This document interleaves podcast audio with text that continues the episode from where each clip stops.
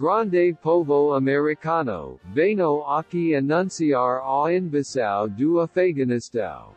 Precisamos libertar o povo do Afeganistão. Levar a democracia para o Afeganistão. Eles precisam da democracia e do casamento gay. Eles precisam de McDonald's e feminismo.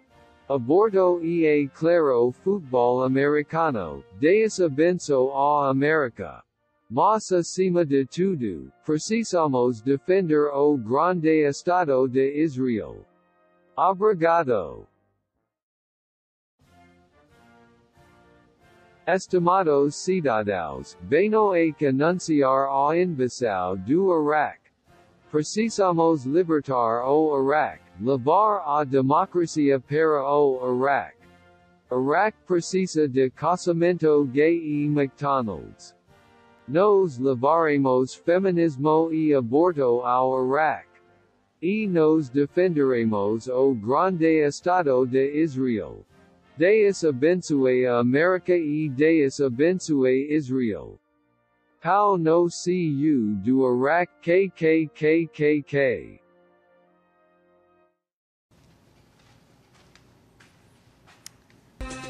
الشعب السوري بالساحات للمجد بيرفع رايات عم يهتف بثلاث كلمات الله وسوريا وبشار كنيسة وجامع متحدين ولم Muito provável que você já se deparou com o termo neocon, que vem de neoconservador.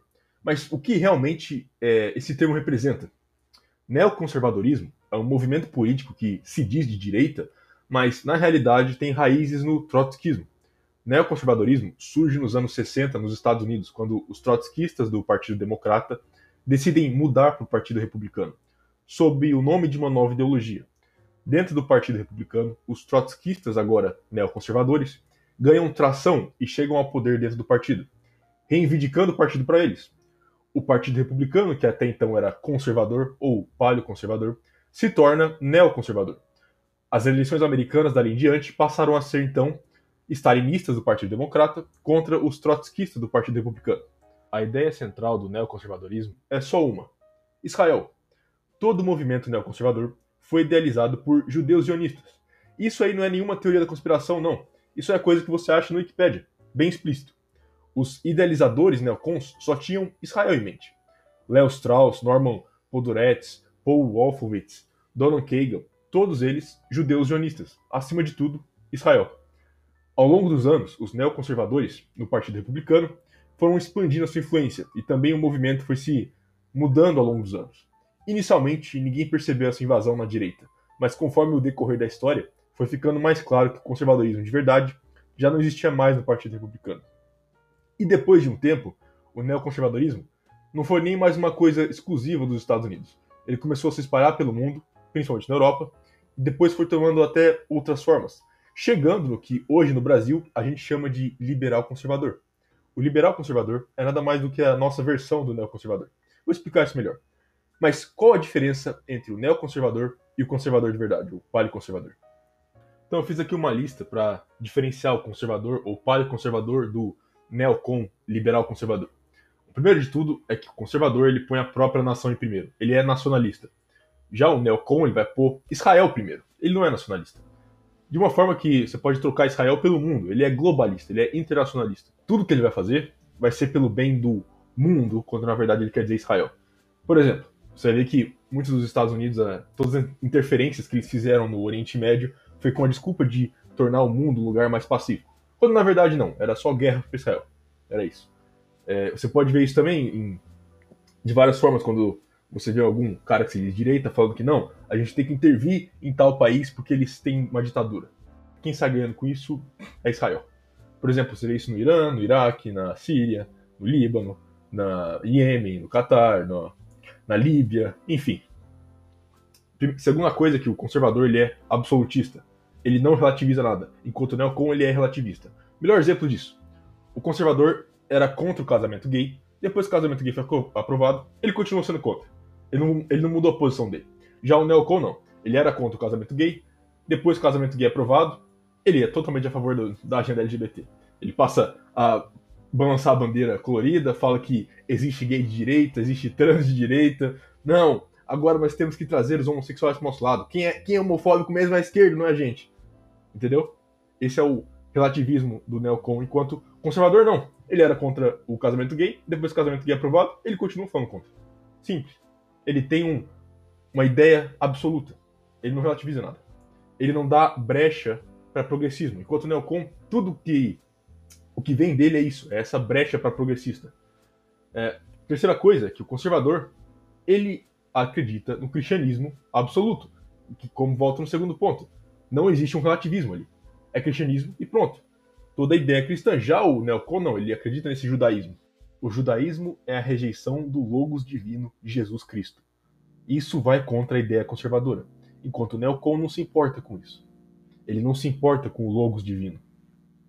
O espírito neocon, ele é judaico. Enquanto, para já encaixar no próximo ponto, o espírito conservador, ele é europeu. O que são duas coisas distintas. O espírito europeu é o espírito do altruísmo, enquanto o espírito judaico é o espírito do lucro. Quando eu digo espírito, eu quero dizer a essência do que aquilo representa. O espírito judaico, ele é ganancioso. A base dele é o dinheiro, é o lucro. Enquanto o espírito europeu não, ele é altruísta. Ele se importa com o bem do povo, ele não se importa com o dinheiro, ele se importa com, não se importa com o lucro. Ele se importa com o bem-estar da sociedade. É, o que já encaixa também no próximo ponto, que é o protecionismo. O conservador não se importa com o mercado ele se importa com o povo. Não interessa se vai ter um bom comércio com a China ou se vai ter um bom comércio com, com sei lá, com o Japão ou com a Alemanha, não interessa. O que interessa é que o povo possa viver de uma forma decente. Se ele tem um comércio com a China, vai, por exemplo, aumentar o preço da carne, mas vai aumentar o PIB, ele não faz isso, porque ele se importa mais com o povo comprando carne, tendo uma dieta saudável, do que com o PIB, entendeu? Enquanto o Neocon não. O Neocon ele vai, ele vai fazer um livre comércio exterior, ele vai jogar tudo para cima e vai falar: não, não, não, a gente tem que negociar com aquele ali, com aquele ali, com aquele ali. Não importa. Não importa se o povo tá, tá tendo capacidade de comprar arroz e feijão. O que importa é o PIB subindo. E se os empregos que talvez o crescimento do PIB gere forem ocupados por imigrantes, o neoconservador não se importa nem um pouco. Enquanto o conservador quer que o, os empregos gerados pelo aumento do PIB vão para o seu próprio povo, não para imigrante. O conservador ele não faz intervenção em outros países. Ele é completamente contra a intervenção em outros países. Já o Neocon não. Ele sempre vai ter as guerras por Israel, que nem o melhor exemplo disso é os Estados Unidos. Melhor exemplo disso são os dois Bush, que completamente destruíram o Iraque. E não só isso, né? Sempre que tiver algum país que se diz socialista, eles vão lá para acabar com aquele país. É, não estou defendendo o socialismo, veja bem. Estou dizendo aqui, sempre que surge um país socialista, você já vai ver os neocons falando, não, a gente tem que lá levar democracia para aquele povo. O conservador não acredita nisso. O conservador está preocupado, voltando no primeiro ponto, com a própria nação. Ele não está nem aí se, se a Venezuela é socialista, comunista, se é ANCAP. Ele está nem aí. Ele quer, ele está preocupado com o povo dele, com o país dele. Bom, outro ponto é demografia. O conservador se importa com o povo. Então ele vai se importar com a demografia, que é o que o povo representa. Que ele vai se importar com quem é a maioria, ele vai se importar com a idade, ele vai se importar com a, a taxa de natalidade, enquanto o Neocon, para ele não importa nem um pouco isso, isso não importa nada. Basicamente, ele só vai se importar com lucro e PIB. Ok? Se o PIB está crescendo e o país está tendo lucro, foda-se a demografia. E pode vir imigrante, pode vir. É, pode estar tá muito mais velho do que novo, a taxa de natalidade pode estar tá lá embaixo, o que importa é o PIB. Nada disso importa. O conservador, ele é reacionário. Ele reage à situação atual da sociedade e ele pensa no passado. Já o Neocon ele é revolucionário. Okay? Por que, que ele é revolucionário? Porque volta no relativismo. Quando o Neocon ele relativiza aquilo que ele representa, ele, ele relativiza os ideais dele, ele passa a ser revolucionário. Porque, inevitavelmente, esse relativismo vai levar ele a apoiar ideias progressistas. Como eu disse, ele era contra o casamento gay, ele passa a apoiar o casamento gay. Entendeu? O que o status quo importa mais para ele do que os ideais dele. Porque os ideais dele não existem. E além disso, como eu disse antes, eles têm raízes no trotskismo. Essa é a verdade. Que o conservador pensa em etnia e cultura. O neocon só pensa em ideologia, ok? Isso é uma coisa bem chave nessa questão. O conservador, ele sabe que a etnia de um povo, e principalmente a cultura de um povo, vale mais que qualquer ideologia. Ele coloca isso acima da ideologia. Não importa se aquele povo é, segue uma ideologia ou outra. O que importa é que ele mantenha a sua etnia e cultura intacta. Isso é o que o conservador de verdade pensa, porque a etnia e a cultura são chaves para a identidade que o conservador quer conservar. Enquanto o neocon não, não interessa a, a etnia e cultura, o que interessa é a ideologia, entendeu? Interessa se, por exemplo, os Estados Unidos virar mexicano de um dia para outro. O que interessa é que eles continuam com a mesma ideologia dos Estados Unidos. O que não é realidade, porque você mudando a identidade do povo, você mudando a etnia e a cultura, eventualmente eles vão começar a adotar ideologias diferentes. Então, para preservar uma ideologia, você não necessariamente, mas é mais fácil você preservar a etnia e a cultura de um povo. Já o Nelcom, ele não percebe isso. Então, não faz sentido você querer manter ideologia sem querer manter a cultura, entendeu? E os dois, os dois últimos pontos são chaves. O conservador, ele acredita na realidade, enquanto o neocon acredita na igualdade. O que, que isso significa? Que o conservador vai deixar claro as diferenças entre os povos, a diferença entre os sexos, a diferença entre as línguas, a idade das pessoas, tudo. Existe uma clara diferença ali, que é a realidade. Enquanto o neocon não. Ele vai falar que existe igualdade entre os sexos, igualdade entre os povos, que como, como eu disse no ponto anterior, ele só acredita em biologia. Então, para ele, igualdade meio que é uma coisa essencial. Então aí entra o ponto-chave. O neocon, ele se encaixa mais na esquerda do que na direita. Não só porque ele relativiza e acaba virando progressista, mas por causa disso. Porque ele acredita nessa ideia de igualdade que só se encaixa na esquerda. No aspecto político da esquerda, no caso. Mas olha só, o neocon, ele é de direita. Só que ele é da direita da janela de Overton. Olha só, o neocon ele vai chamar o paleocon, o conservador de verdade, de extremista porque o, Neo, o Paleocon ele está fora da janela de Overton, ele está fora da direita aceitável, enquanto o Neocon está dentro. Então o Neocon vai chamar o Paleocon de todos os nomes possíveis, porque ele pode. E outra coisa, ele vai tomar o lugar do paleoconservador. Ele vai dizer que não, eu sou o conservador de verdade, você é um extremista. Ele vai tirar o paleoconservador da janela de Overton. Ele vai ajudar a esquerda a fazer isso.